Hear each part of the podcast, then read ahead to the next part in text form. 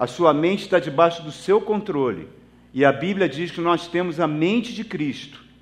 Então, essa mente de Cristo vai assegurar para mim e para você aquilo que Jesus Cristo conquistou na cruz do Calvário, uma vida abundante. Mas se o meu pensar vai na contramão disso, nós precisamos da palavra de Deus para alinhar a nossa mente à mente de Cristo. E eu espero que aconteça também nessa noite, que a gente receba um pouco mais do Senhor. Nós vamos estar falando sobre outro aspecto da mente de Cristo, outros bloqueios que a mente de Cristo pode causar, que, que podem causar para que a mente de Cristo não funcione. Por favor, abra sua Bíblia lá no Sermão da Montanha, no capítulo 6 de Mateus. Nós vamos falar hoje sobre ansiedade. Ansiedade, preocupação, especificamente porque isso tem sido um grande bloqueio na mente e tem trazido muito sofrimento na vida de muitas pessoas. Mateus 6, por favor. Olha o que Jesus, o nosso Deus, nos ensina. Verso 25. Mateus 6, 25. Portanto, eu lhes digo: não se preocupem com a sua própria vida quanto ao que comer ou beber, nem com seu próprio corpo, quanto ao que vestir. Não é a vida mais importante que a comida e o corpo mais importante que a roupa? Observem as aves do céu. Não semeiam, não colhem, não armazenam em celeiros. Contudo, o Pai Celestial as alimenta. Não tem vocês muito mais valor do que elas? Quem de vocês, por mais que se preocupe, pode acrescentar uma hora que seja a sua vida. Por que, que vocês se preocupam com roupas? Veja como crescem os lírios do campo. Eles não trabalham, nem tecem, contudo, eu lhes digo que nem Salomão, em todo o seu esplendor, vestiu-se como um deles. Se Deus veste assim a erva do campo, que hoje existe e amanhã lançado ao fogo, não vestirá muito mais a vocês, homens de pequena fé? Portanto, não se preocupem dizendo o que, é que vamos comer, o que, é que vamos beber, o que vamos vestir, pois os pagãos é que correm atrás dessas coisas, mas o Pai Celestial sabe que vocês precisam delas. A palavra grega para pagão aqui seriam as pessoas que estão fora da aliança de Deus. Verso 33: Busquem, pois, em primeiro lugar o reino de Deus e a sua justiça e todas essas coisas lhes serão acrescentadas. Portanto, não se preocupem com amanhã, pois o amanhã trará suas próprias preocupações. Basta cada dia o seu próprio mal. Que coisa fantástica, irmãos. Eu queria convidar também os irmãos a irem em Filipenses. O apóstolo Paulo também fala sobre ansiedade, e esse verso é um verso magnífico que eu queria que os irmãos lessem, por favor. Filipenses capítulo 4, a carta da alegria, o verso 6 a 7. Não andem ansiosos por coisa alguma, mas em tudo, pela oração e súplicas, e com ações de graça, quer dizer, você está agradecendo, ora e já agradece pelo que você vai receber. Isso você está demonstrando fé. Apresentem seus pedidos a Deus, e a paz de Deus, que excede todo entendimento, guardará o coração e a mente de vocês em Cristo Jesus. Amém? Pai querido, em nome de Jesus, eu suplico pela unção do Espírito Santo. Espírito Santo, me usa, eu te imploro, Senhor. Eu não tenho nada para oferecer à sua igreja. Somente tu, com a tua santa palavra, pode nos transformar, transformar nossas mentes, os nossos corações. Me ajude nessa noite, Pai. Seja tu a falar a tua noiva aqui. E eu já te agradeço, Pai, por essa noite tão bonita onde a tua palavra está sendo pregada. Em nome de Jesus, amém. Dá um abraço aí no seu irmão. Ó, tem irmão sozinho na frente, fala com ele. Vira para trás, fala também uma palavra legal. Pode sentar. É, eu, nós trouxemos aqui algumas descobertas da psiquiatria, neurociências de maneira geral, sobre essa tentativa da ciência de medir, de mapear poder fantástico que existe na mente humana, que é o pensamento humano. Essa força invisível que trafega na nossa mente. E nós vimos no que foi falado em algumas pesquisas na Alemanha, no Japão, que o pensamento tem o poder de estragar o alimento. Experimentos foram feitos, pessoas pensando negativo em, cima, em relação a, dois tipos de alimentos, e um estragou e o outro continuou bom. O pensamento tem um poder de provocar o efeito placebo. Você toma um remédio que vai fazer bem para o seu corpo, mas se você tem um pensamento negativo e não acredita na cura, você não é curado. Mas se você bota muitas vezes um comprimido de farinha e crê que aquilo vai te curar, você é curado. Mostrando o poder do pensamento. Mostramos também, falamos também, e comprovado pela ciência, o que corrobora com a Bíblia, é quando você tem um pensamento coletivo que invade uma cidade, que invade um local, um pensamento negativo, a quantidade de transtornos psíquicos que acontece nas pessoas, pessoas procurando hospitais psiquiátricas, debaixo de uma grande opressão, mostra o poder do pensamento, aquilo que Paulo fala sobre os dominadores desse mundo tenebroso. Agora, a nossa preocupação não é a psicologia tem seu lugar, a psiquiatria tem seu lugar, tem a sua importância, mas nós estamos falando de coisas espirituais. E quando a gente fala sobre coisas espirituais, nós precisamos entendê-las com o nosso espírito porque a nossa mente natural não aceita as coisas do Espírito.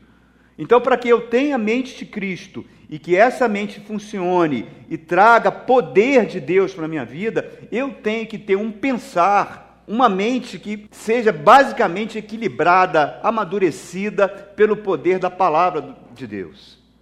Porque a palavra é a espada do Espírito, é ela que faz separação entre alma e espírito. O que vocês estão fazendo nessa noite, investindo o tempo de vocês aqui sentados, isso é poder na vida de vocês. Eu falo isso com muita tranquilidade. Eu, desde que me converti, na década de 90, 1991, eu, tirando as férias, eu nunca perdi um culto. E eu vejo o que a palavra fez na minha vida, na vida da minha família e na vida dos meus descendentes. É poder de Deus. O apóstolo Paulo fala: transformai-vos pela renovação da vossa mente, para que você possa experimentar qual seja a boa, perfeita e agradável vontade de Deus para as suas vidas. Então, repare o seguinte: se eu não transformo a minha mente, se eu não transformo o meu pensar, se eu não coloco o meu pensar alinhado à, à mente de Deus, à mente de Cristo, eu não tenho como experimentar uma perfeita e boa vontade de Deus para a minha vida. Então, é fundamental isso. Jesus falou uma coisa fantástica. Ele falou no capítulo 8, no verso 32 de João: se vocês permanecerem na minha palavra, quer dizer, se vocês continuarem na minha palavra, se a minha palavra for algo diário na vida de vocês, vocês conhecerão a verdade e a verdade vos libertará. Jesus não está falando de algo instantâneo, ele está falando de um processo que o Espírito Santo faz com a gente. Porque quando nós entregamos a vida para Jesus, o grande milagre acontece. O nosso espírito se conecta com o espírito de Deus, mas a minha mente não. A minha mente precisa ser transformada, precisa ter, ser renovada pela palavra. E se a pessoa permite que esses pensamentos entrem nela, você vai sofrer descrença, você vai sofrer desânimo, você vai sofrer tristezas, e daqui a pouco você está com medo do futuro, daqui a pouco você está passando por síndromes, e você entra, pode até sofrer um processo de depressão, e, e você entra num verdadeiro cativeiro mental que a Bíblia chama de endurecimento do coração. Quando você perde o contato com a voz do Espírito Santo, que é a coisa mais linda e maravilhosa que pode existir. Roubam a palavra para que a palavra não frutifique no coração da pessoa. Canal com o Espírito Santo, que é um canal tão maravilhoso porque ele fala, ele é uma pessoa, ele não é uma energia, ele é uma pessoa, é a terceira pessoa da Santíssima Trindade que veio só por causa que Cristo subiu aos céus glorificado. Esse Espírito está colocando coisas são maravilhosas para a gente e a gente recua porque a gente fica, ah, isso aqui eu não creio, isso aqui eu creio, não é bem assim. E a gente vai fechando portas. Nunca conheci um ser humano que viveu de forma independente de Deus e foi feliz. E aponte um na história. Não tem. Nós só funcionamos em Deus. O pendor da carne, carne é a nossa natureza, é inimiga de Deus. Porque não consegue se submeter a Deus. Então nós precisamos cada vez mais criar uma vida de dependência. A Bíblia fala que espíritos malignos lançam setas na mente da pessoa, pensamentos de derrota, pensamentos de descrença, porque Satanás sabe que se você crê na palavra de Deus, é uma bomba atômica no inferno, irmãos. Creia, independente do que você está vendo, independente do que você está ouvindo, independente das circunstâncias, decida crer, aprenda a enxergar no invisível. Hoje eu vou falar de mais dois tipos de mente que bloqueiam, mente, quer dizer, padrões de pensamentos, que bloqueiam esse poder de Deus, essa mente de Cristo que o Espírito Santo quer implantar na gente. Primeiro deles é ter uma mente ansiosa. Nós acabamos de ler esse texto lindo.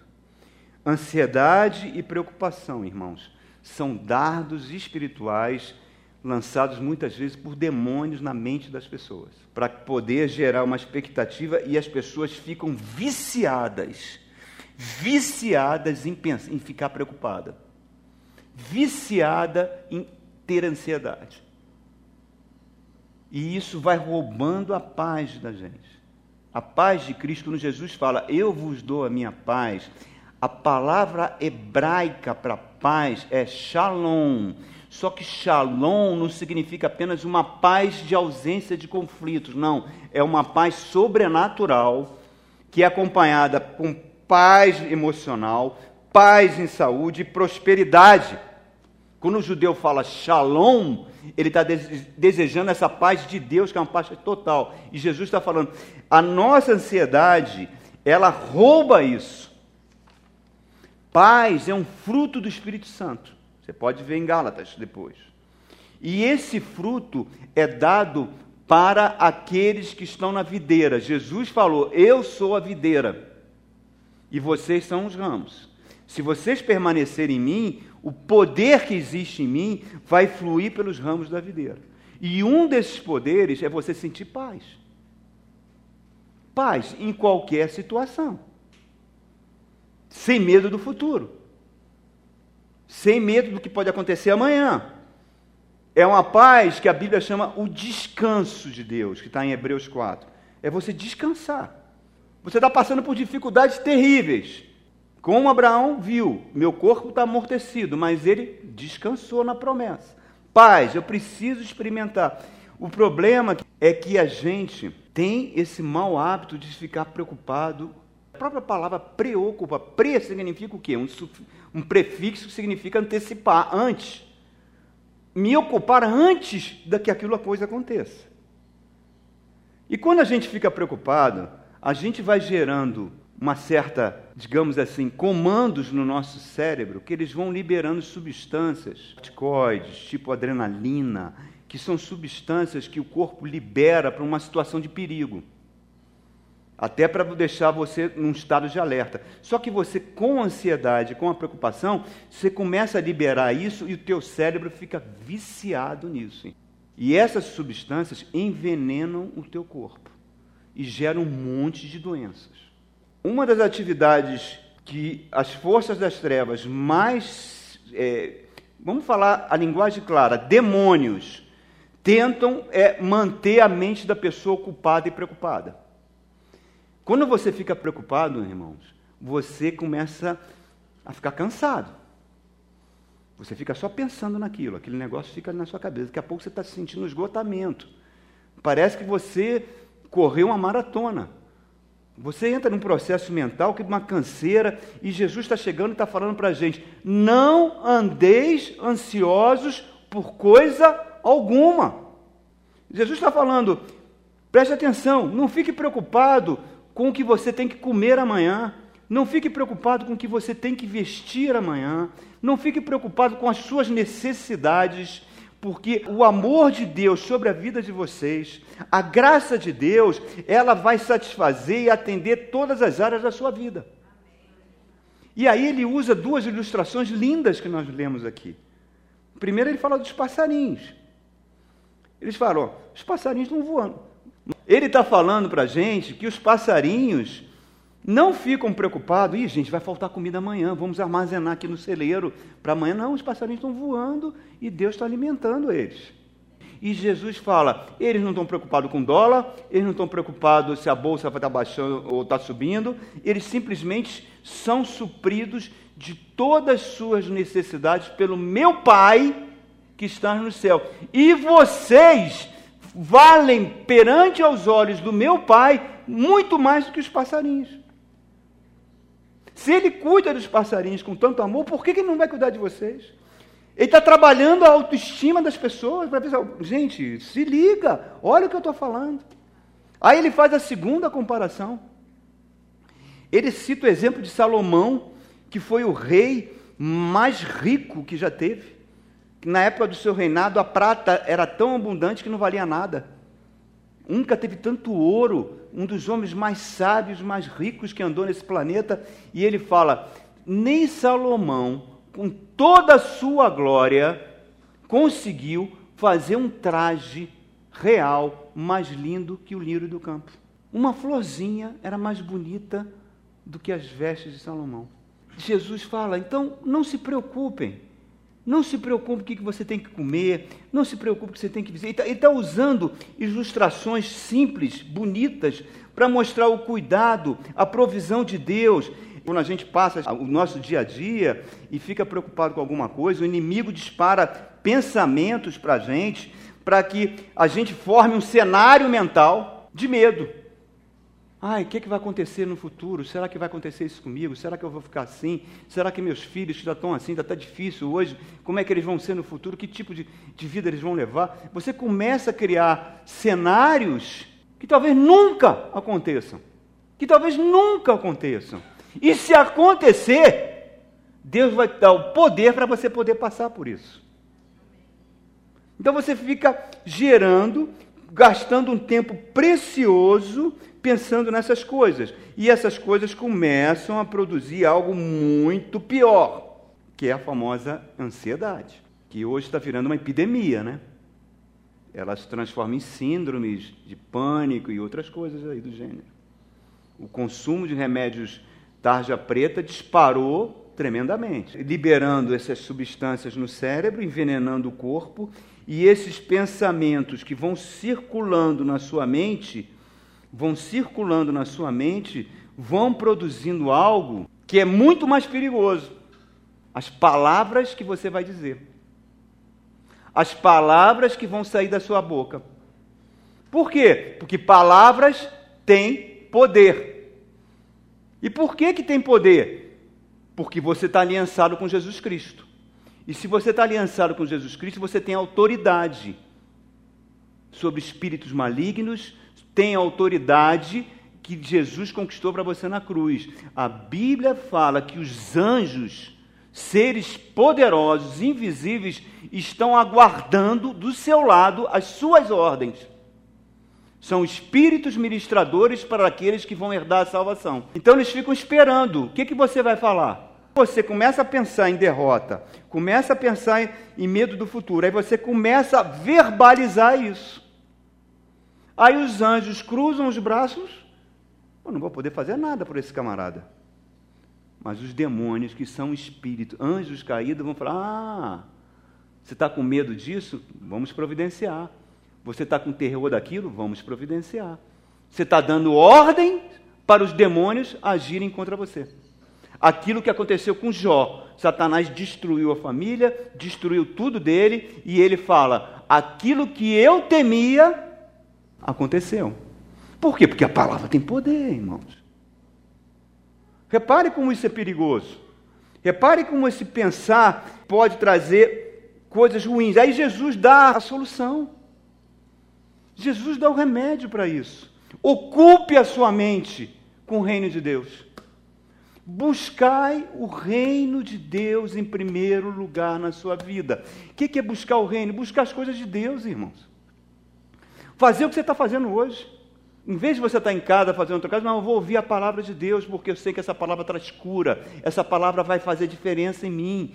Pega a Bíblia, lê a Bíblia, busca, quer ouvir um cântico espiritual, ouça, e isso deixe o Espírito Santo trabalhar em você. Isso é buscar o reino de Deus.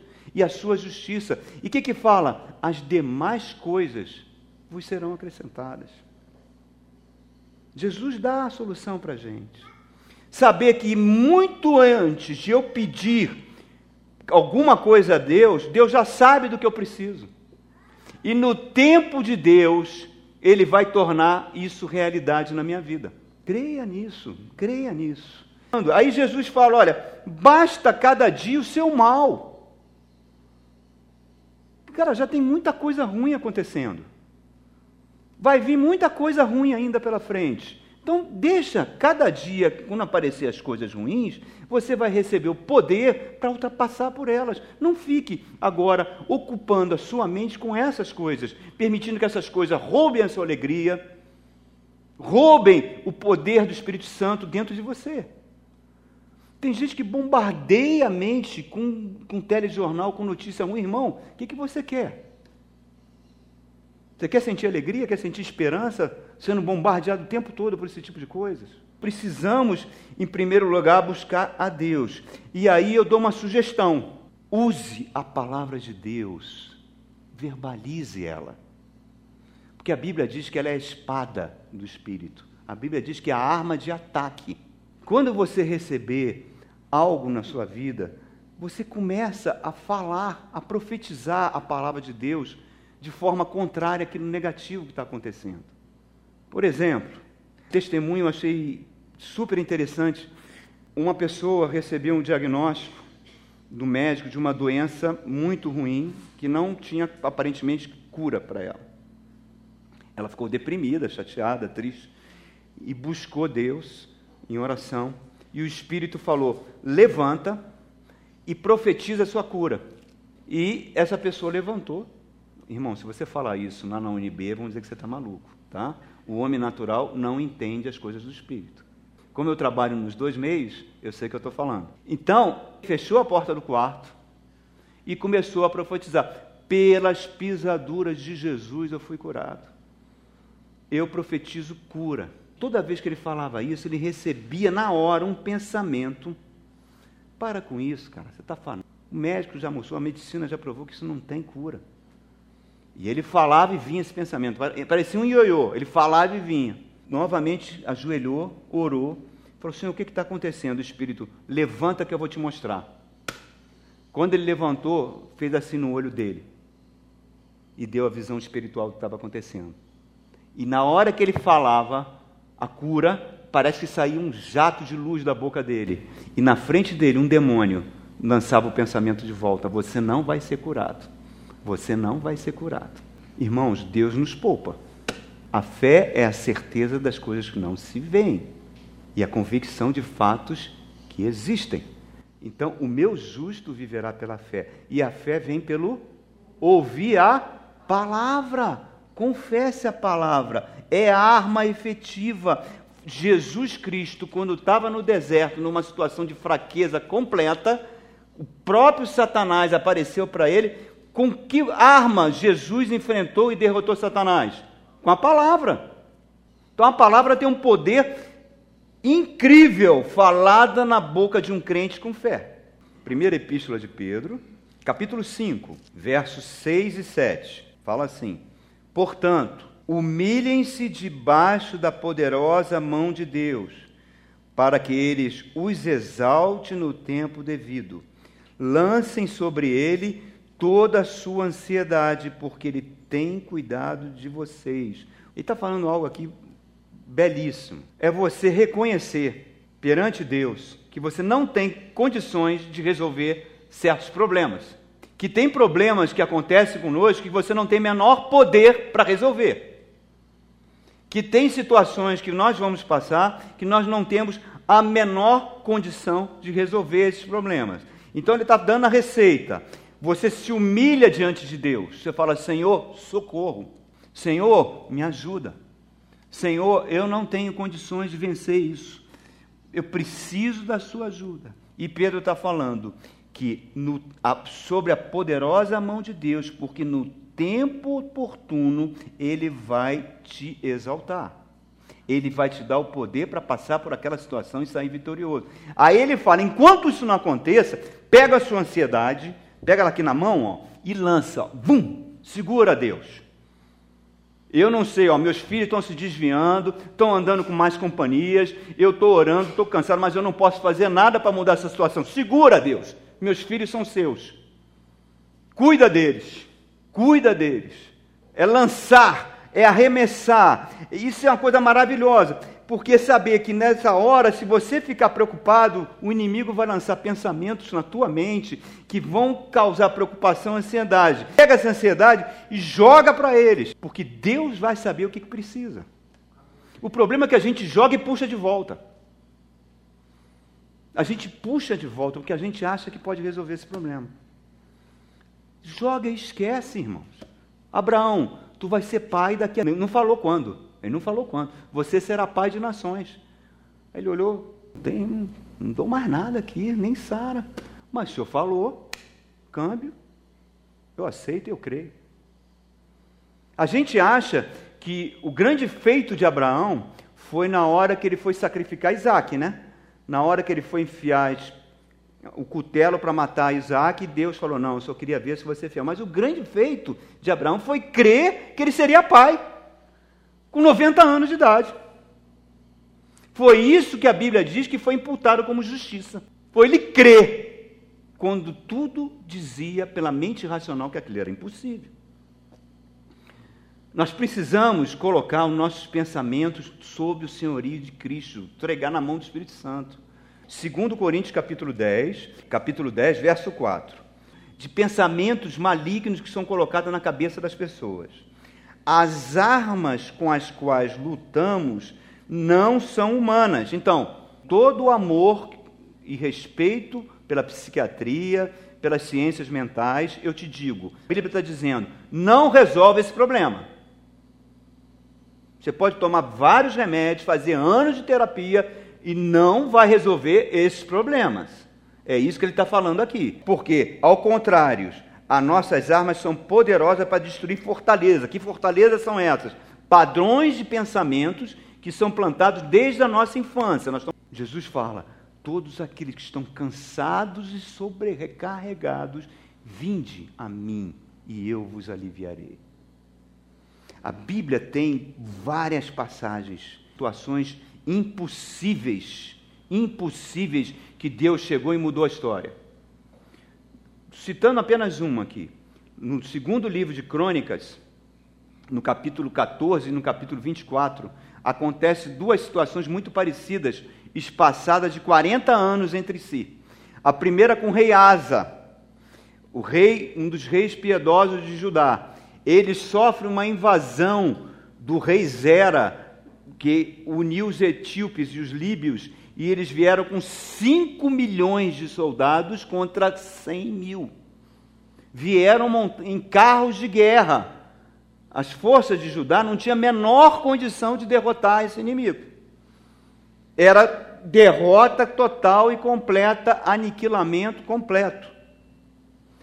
Essa mesma situação que aconteceu com Asa aconteceu com o filho dele 40 anos depois, Josafá. Moabitas, os Amonitas e os filhos de Esaú se uniram e formaram um exército de 3 milhões contra 200 mil também e vieram 40 anos depois. O que, que esses dois reis fizeram?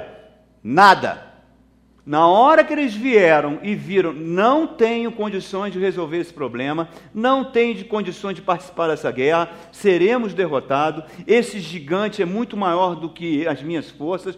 Gente, vão aqui, vamos todo mundo orar, todo mundo buscar Deus. Pediu para o povo todo, diz que os pais iam com as crianças de colo. Todo mundo ali do, do lado do rei, de joelhos, clamando a Deus. Aí Deus levantou um profeta e falou: Olha, gente, primeiro, não esquenta a cabeça, essa luta não é de vocês. Então, eles reconheceram que não tinham poder para enfrentar aquilo, reconheceram, falaram: Não sei nem o que, que eu vou fazer não sei nem como enfrentar, não, qual tática militar, não tem, não tem, não tem, não sei o que fazer, mas os meus olhos estão fixos em Deus. E Deus respondeu: Deixa comigo. Vocês não vão combater. Todas as duas situações, eles não entraram em guerra, os inimigos se autodestruíram. Por que, que isso está na Bíblia, irmãos? Por que, que a palavra de Deus traz isso para a gente? para que isso produza fé, fé em nós. É o mesmo Deus que cuida da gente, irmãos. E Jesus está falando: eu me dou a minha paz, é o meu shalom. Teve uma igreja nos Estados Unidos que fez um concurso de pinturas na cidade, estabeleceu um prêmio. E teve muitos quadros, muitas pessoas pintaram quadros. E os dois quadros finalistas eram muito bonitos. Qual era o tema que a igreja pediu? A paz de Deus. Um quadro que representasse, que mostrasse a paz de Deus. Um dos finalistas era um quadro, o cara fez um lago lindo, irmãos. Um lago, sabe aquele lago no meio das montanhas que, que transmite aquela sensação de paz, de quietude? Era um quadro belíssimo. Foi um dos finalistas. O outro quadro já era totalmente o oposto desse. Era uma cachoeira daquelas violentas que, que junta naquela época da cheia, que sai arrastando as árvores todas, arrancando os barrancos e derrubando as árvores, uma água impetuosa, mas havia um arbusto que estava sendo levando essa pancada das águas, mas na pontinha do arbusto tinha um ninho de passarinhos. E esse quadro ganhou, porque eles entenderam que ele representava mais o significado da paz de Deus. A paz de Deus só funciona no meio de tormenta. Paz sobrenatural, ela não funciona quando você não tem problema nenhum. Ela funciona no meio dos problemas, no meio das lutas. A primeira, aquela paz, era uma calma de asilo de velhinho. Aquele lago de velhinho, entendeu? A outra não, é debaixo do couro comendo e Deus te sustentando. É o barco querendo afundar e Jesus dormindo na popa. Jesus falou: Eu deixo a minha paz, não dou a minha paz como o mundo dá. A minha paz é sobrenatural. Irmão, como demorei, demorei a entender isso, irmãos. Na carreira da Marinha, eu vivi muitos anos estressados com porta fechada, com dificuldades financeiras, milhões de pensamentos negativos dançando. Eu queria saber o que eu sei agora, não tem essa música que fala isso? Eu queria saber o que eu sei agora e voltar no tempo e ver como perdi tempo, como prejudiquei minha saúde, pensando em problemas, botando a minha confiança em autoridades, etc, etc. E Deus foi me ensinando. E Deus usou a boca da Cristina, meu anjo, quando certa vez a gente estava passando uma situação tão difícil preocupado com contas para pagar, a Cristina olhou para mim e falou: Cadê a tua fé, Wagner? Você não está em aliança com Deus? Você não é dizimista, você não é ofertante, você não confia no Senhor? Descansa, descansa, você está em aliança com o Pai. Parece que destravou aqui algumas coisas, meu irmão. E a partir dali eu fui aprendendo a descansar. E fui aprendendo que Deus cuida da mim preocupação e ansiedade nos cega. Faça a sua parte, faça tudo o que você pode para resolver os problemas que estão à sua frente. Mas chega uma hora que você não pode fazer mais, que é Deus que tem que fazer por você. Então pega, ó, lança para ele. Então não tenha uma mente ansiosa. E o segundo tipo de mente, que essa, irmão, infelizmente, ela causa muito prejuízo e ela é muito comum no nosso meio, no nosso meio cristão, desde o início da igreja. É ter uma mente julgadora, uma mente crítica. Preste atenção, você pode julgar, nós devemos julgar, nós temos que ter bom senso para julgar e conhecer as pessoas, correto? Discernir. Mas não é isso que Jesus está falando para nós. Por favor, abra novamente no Sermão da Montanha, no capítulo 7 de Mateus. Não julguem é, capítulo 7, por favor, verso 1. Não julguem, para que vocês não sejam julgados. Pois da mesma forma que julgarem, vocês serão julgados. E a medida que usarem também será usada para medir vocês.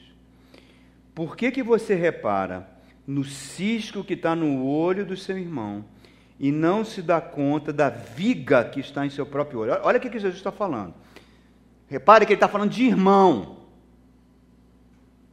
Ele não está falando de você avaliar um político, dar um voto para um político A ou B, um relacionamento comercial, você avaliar aquela pessoa, você vai começar um relacionamento amoroso com alguém, você avaliar o caráter daquela pessoa, isso é saudável e deve ser feito. Ele está falando outra coisa, é você julgar o estilo de vida do irmão. E ele está falando, se você vê um cis, quer dizer, você está vendo um pecadinho ali do seu irmão, algo que o seu irmão está fazendo que está te incomodando, mas você se esquece que no seu tem uma trave, tem uma tábua. Então Jesus está falando: existe algo dentro de você que é muito pior do que você está vendo no, no, na conduta do seu irmão. Verso 4: Como você pode dizer ao seu irmão, deixe-me tirar o cisco do seu olho, quando há uma viga no seu? Hipócrita. Tire primeiro a viga do seu olho, então você verá claramente para tirar o cisco do olho do seu irmão. Então, o que Jesus está falando aqui, irmãos, é uma coisa extremamente séria.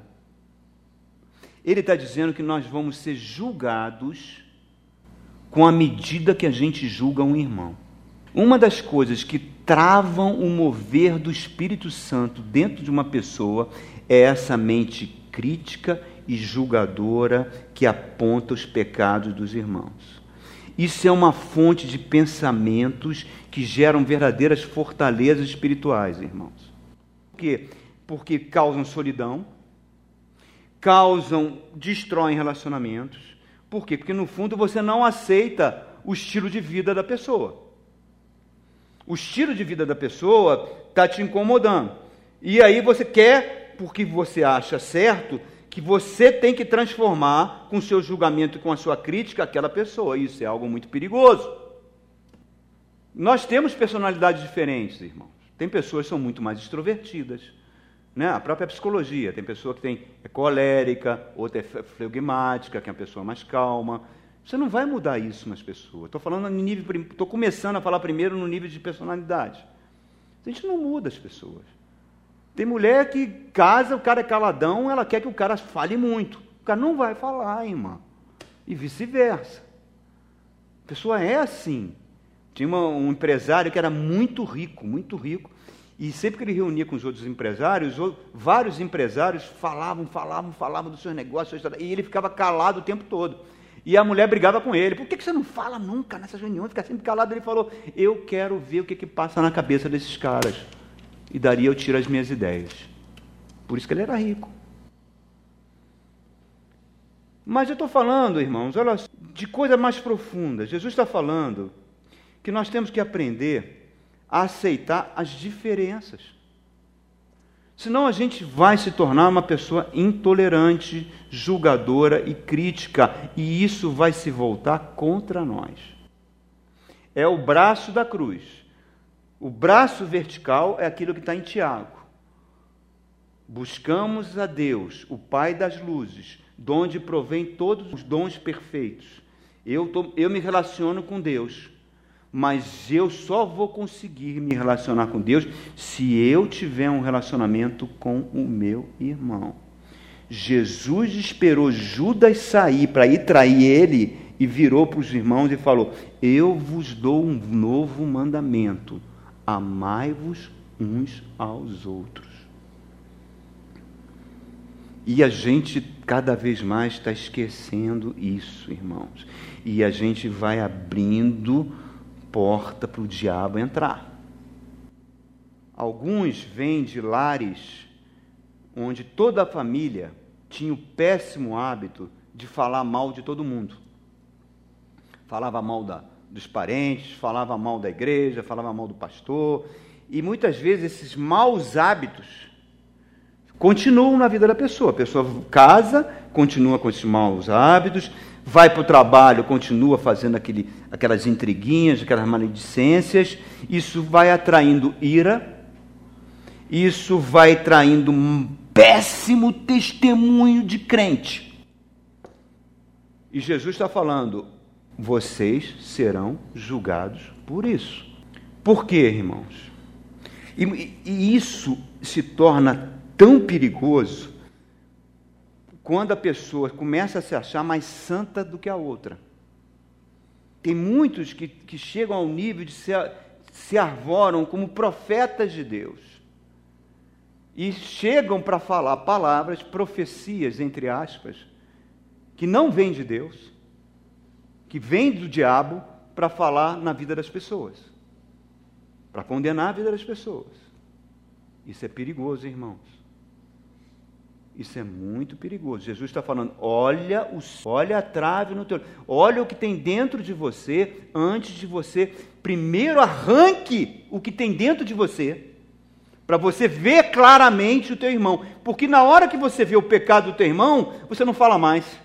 Você ora por ele. Você intercede. Senhor, aquela pessoa está passando com dificuldade naquela área. Eu também posso passar. Eu também posso cair nessa mesma área. Ajuda ela e ajuda a mim. Porque quando você fala, você fere, irmãos. E essa é a causa que você tem milhões de crentes no Brasil que não querem mais saber de igreja. Esse censo do IBGE mostra isso. Pergunta os crentes: ah, é sempre uma palavra de julgamento, sempre uma palavra falando isso. Isso é um pecado grave, irmãos.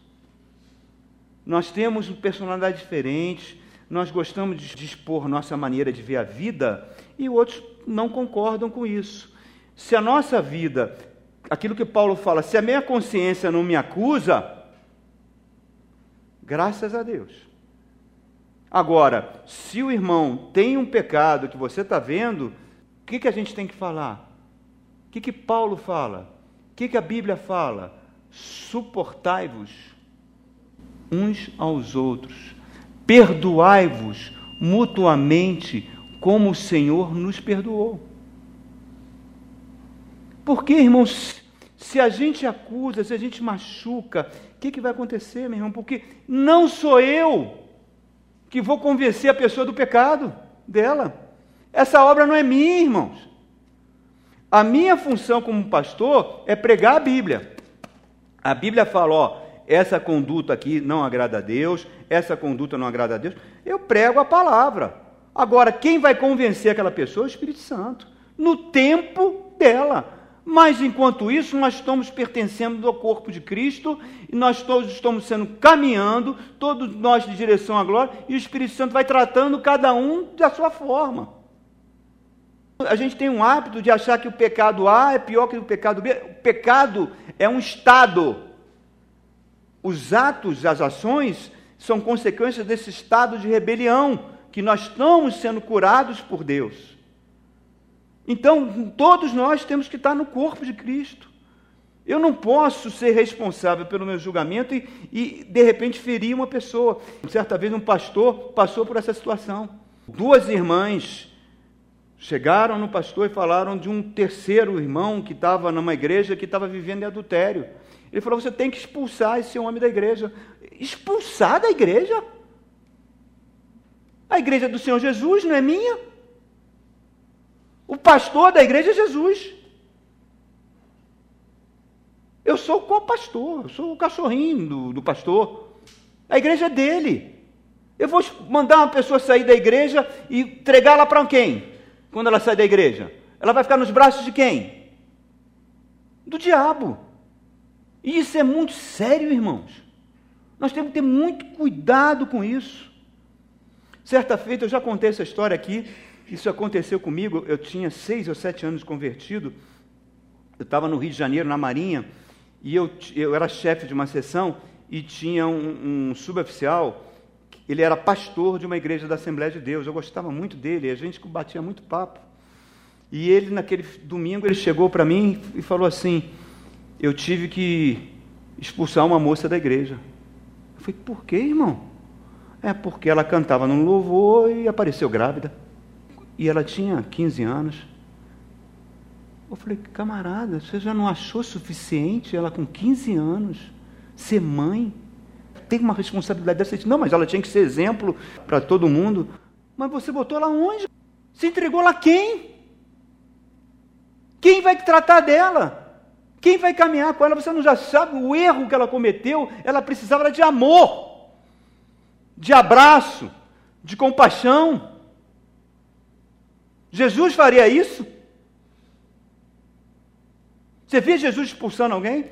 Ele só expulsou os vendilhões do templo. Isso é muito sério, irmão, porque Jesus falou: se um pequenino meu se desviar por causa disso, a pessoa que causou isso é melhor que ela pegue uma pedra, amarre no pescoço e cometa suicídio, do que fazer desviar um pequenino meu da fé. Olha como é sério isso, irmãos. A gente está querendo arvorar o papel de Deus, é Deus que convence do pecado. Nós temos que orar juntos. Irmão, me ajuda, vamos nessa. Ô irmão, você engravidou, aconteceu. Você acha que ela está feliz com isso? Quantas adolescentes grávidas, você acha que elas ficam felizes com isso? Você acha que isso aconteceu da noite para o dia? E o interessante é que eu cheguei para ele e falei assim: naquela semana, a, igreja, a Assembleia de Deus, estava assinando um contrato com a Mastercard para fazer um cartão de crédito para os membros da igreja. Que o cartão vinha tinha isenção de mensalidades, vinha lá, Mastercard barra Assembleia de Deus. Eu virei, você não acha que isso aqui é um pecado muito pior? As pessoas estão usando, a igreja está incentivando as pessoas a usar cartão de crédito, a se endividarem. Muitas dessas pessoas são pobres, vão usar o cartão de crédito, vão pagar dívidas, e a igreja está dando ressalva disso. Você acha isso não é grave? É menos grave do que a menina fez? E naquela época estava tendo alianças com, da, da, dessa, dessa denominação com políticos.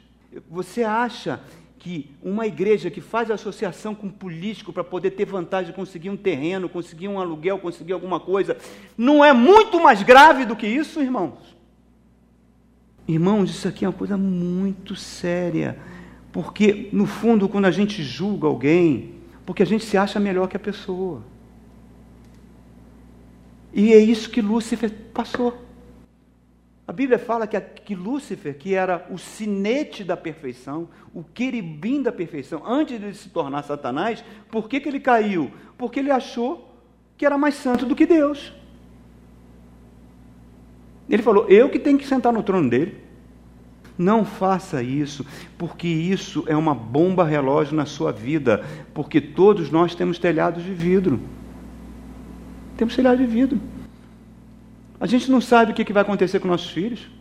Às vezes, o teu filhinho está aqui, nós estamos aqui investindo na formação cristã dele, mas a gente não sabe do futuro.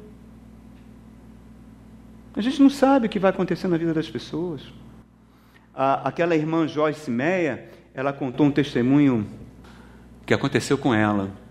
Ela ela estava na, na igreja lá nos Estados Unidos, antes de ser pastora, e ela era responsável por fazer, estudos bíblicos, né, da escola bíblica dominical. Então ela preparava as aulas para uma classe de adultos. Antes do culto, ela preparava as aulas e tal. E preparava aquilo com muito zelo, com muito afinco. Aí tinha uma, uma irmã que começou a faltar. E ela começou a criticar essa irmã porque estava faltando. E a irmã falou: Olha, eu estou grávida e eu fico enjoada e com mal-estar, indisposta para ir. Não foi.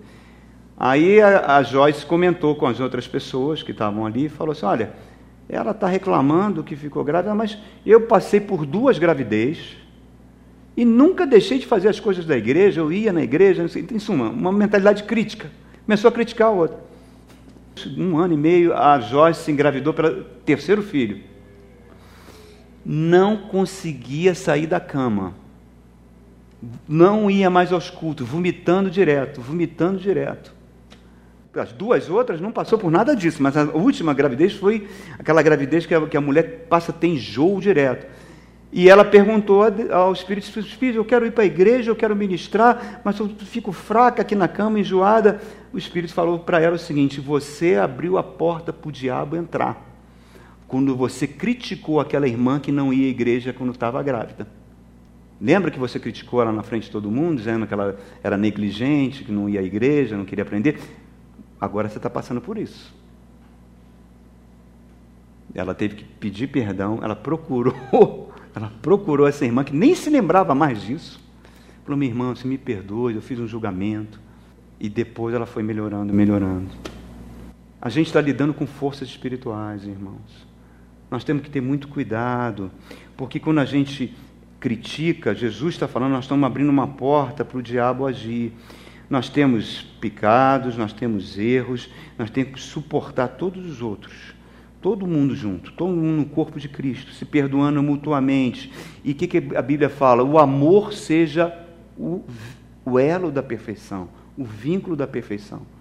E todo mundo vai caminhando junto. Então, esses cinco problemas que eu falei aqui, irmãos, domingo passado e concluindo, concluindo agora, mente carnal, mente que só se preocupa, que não se preocupa com as coisas de Deus, ela pode se tornar uma mente divagante, uma mente racionalizante, uma mente autossuficiente, uma mente ansiosa e uma mente julgadora. Como é que nós corrigimos isso? Pela palavra de Deus. Permitindo que a palavra, que o Espírito Santo implante a mente de Cristo em nós. E quando vier um pensamento, um pensamento que você vai abrir a boca e vai fazer algum tipo de palavra que não está afinada com a palavra de Deus, Filipenses 4,8. Tudo que é verdadeiro, tudo que é respeitável, tudo que é justo, tudo que é puro, tudo que é de boa fama, seja apenas isso que ocupe o meu pensamento. Então, se você olha para aquela pessoa, aquela pessoa é fofoqueira, é fofoqueira. É verdade? É, ela é fofoqueira. É fofoqueira. É de boa fama? Não. É puro? Não. Está trazendo algum tipo de louvor? Não. Então, não pensa mais naquilo. Não tá, pelo contrário, pensa com amor. Senhor, toca no coração e toca também no meu, porque eu tenho coisas piores do que ela para que a gente possa crescer juntos. Isso é entrar pela porta estreita. Esse é o caminho apertado que nos conduz para a salvação. Amém? Nós precisamos, olha só, por que, que eu pedi para a irmã cantar esse, esse Salmo 96 tão lindo? Cantai ao Senhor um cântico novo. Por quê? Porque tem uma situação, eu já contei aqui várias vezes, e eu me lembro que eu tinha dois meses convertido quando eu ouvi esse testemunho de um pastor, quando ele foi na igreja lá que eu frequentava. E ele contava que ele estava passando por situações tão difíceis, tão difíceis, financeiras, situações de saúde, que ele não conseguia enxergar a solução. A igreja estava ia ter que fechar as portas porque não estava conseguindo pagar suas despesas. Ele estava com dívidas financeiras grandes, não conseguia pagar a escola dos filhos. Em suma, era uma quantidade de problemas que ele não sabia resolver. Então ele diz que ele ia para a parede, encostava a cabeça na parede e falava: Glória e majestade estão diante dele, força e formosura no seu santuário. E toda vez que vinha aqueles pensamentos, olha, você não vai conseguir, vai acontecer isso, vai acontecer, ele ia lá na parede e falava: Glória e majestade estão diante dele, força e formosura no seu santuário. E ele foi bombardeando a sua mente com a palavra de Deus. Olha que instrumento poderoso que Deus nos deu.